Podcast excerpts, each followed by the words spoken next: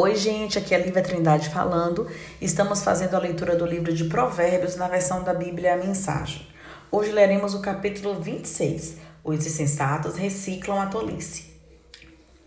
Honrar os insensatos é tão absurdo como orar pela neve no verão ou pela chuva na colheita. Não tema a maldição imerecida, como não se deve temer o voo de um pássaro ou de uma andorinha.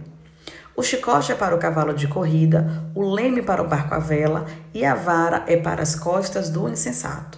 Não responda à estupidez do insensato. Assemelhando-se a ele, você ficará com cara de bobo.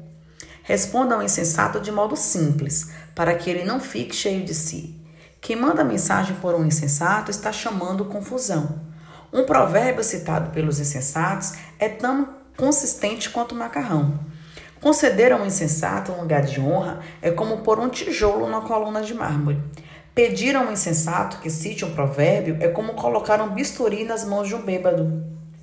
Quem dá emprego a um insensato ou a um bêbado está dando um tiro no pé.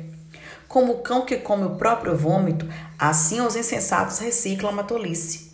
Conhece alguém que pensa que é muito esperto? Pode esperar muito mais de um insensato que dele. O preguiçoso diz: É perigoso lá fora, há uma onça andando pelas ruas e cobre de novo a cabeça. Como a porta girando em torno das dobradiças, assim é o preguiçoso virando na cama. O preguiçoso enfia o garfo na torta, mas é preguiçoso demais para levá-lo à boca. Como verniz num vaso quebrado. Os sonhadores ociosos fantasiam sua importância, consideram-se mais sábios que o corpo docente de uma faculdade.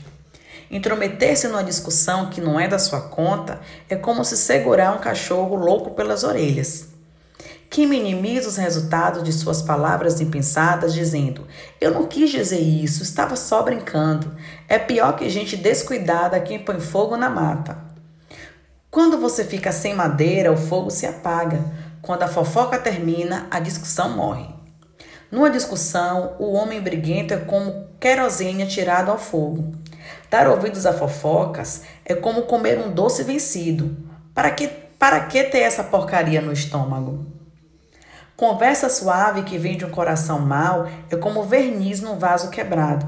Se seu inimigo cumprimenta como se fosse um velho amigo, Enquanto está tramando contra você, se chega cheio de conversa melosa, não se iluda. Ele está apenas esperando uma oportunidade para passar a perna em você. Agora, ele pode até conseguir ocultar sua malícia, mas no devido tempo sua maldade será revelada. A malícia é um tiro que sai pela culatra. O ódio sempre volta para quem o cultivou. O mentiroso odeia sua vítima. O bajulador sabota a confiança.